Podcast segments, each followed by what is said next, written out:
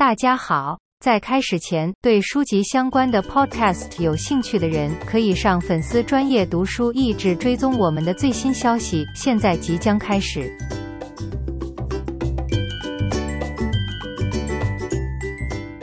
虽然市面上已经有不少书籍在谈人工智慧对产业、组织或社会的影响，但这本书的作者找到一个立基点，也就是作为领导者能够如何切入，领导力在数位时代如何体现。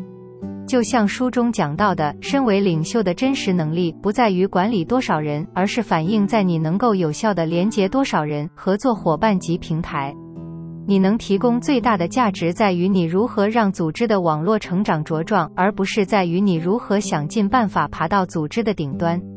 领导团队需要很不同的思维，让机器可以发挥最高的自动化和计算能力，而人能凭借理解人工智慧的原理而驾驭并且充分利用它。就算不是团队的领导者，上述十项原则也可用于个人自我成长。我们从小被教育，对领导者的期待要是最聪明、最万能、最完美的强者。而这本书中讲到，所谓洞见是连接不同领域和面向的能力，连接力通常是具备某些知识的人。在知识和资讯愈来愈容易取得禁用的情况下，未来的领导者不见得会最全知全能，永远不出错，而是可以快速学习、连接意义，并且以身作则进行自我再造的人。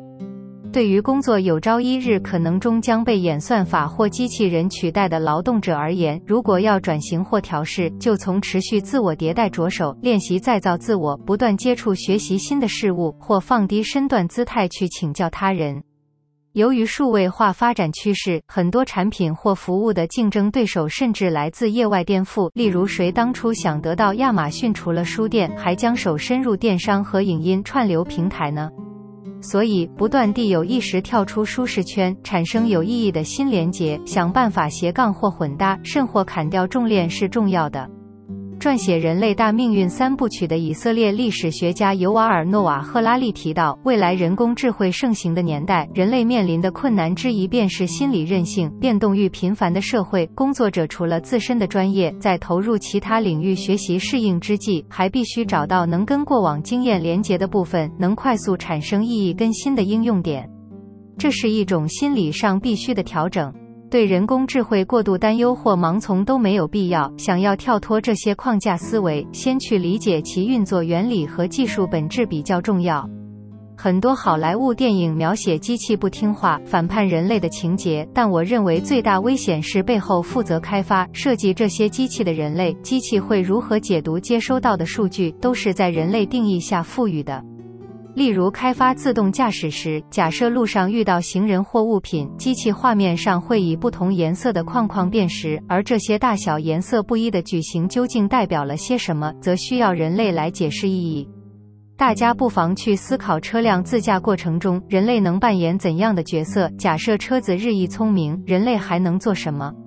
所以，人们在职场上能发挥到最淋漓尽致的状态，就是透过人工智慧工具的协助，取代掉目前的自己，将自己变成更精进的版本。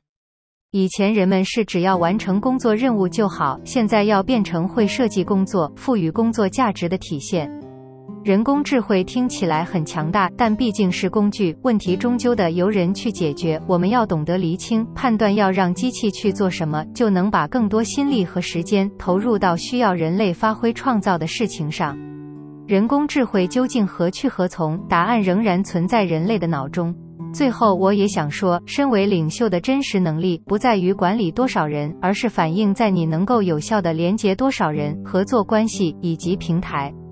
你能提供最大的价值，在于你如何让组织的网络成长茁壮，而不是在于你如何想尽办法爬到组织的顶端。今天的播客内容就到此为止了，十分感谢大家收听读书益智畅谈节目。如果对我们的内容感兴趣，欢迎浏览我们的网站 n 点 net 和关注我们的粉丝团读书益智，也可以分享给您的亲朋好友。欢迎继续关注我们下一期节目，下次见。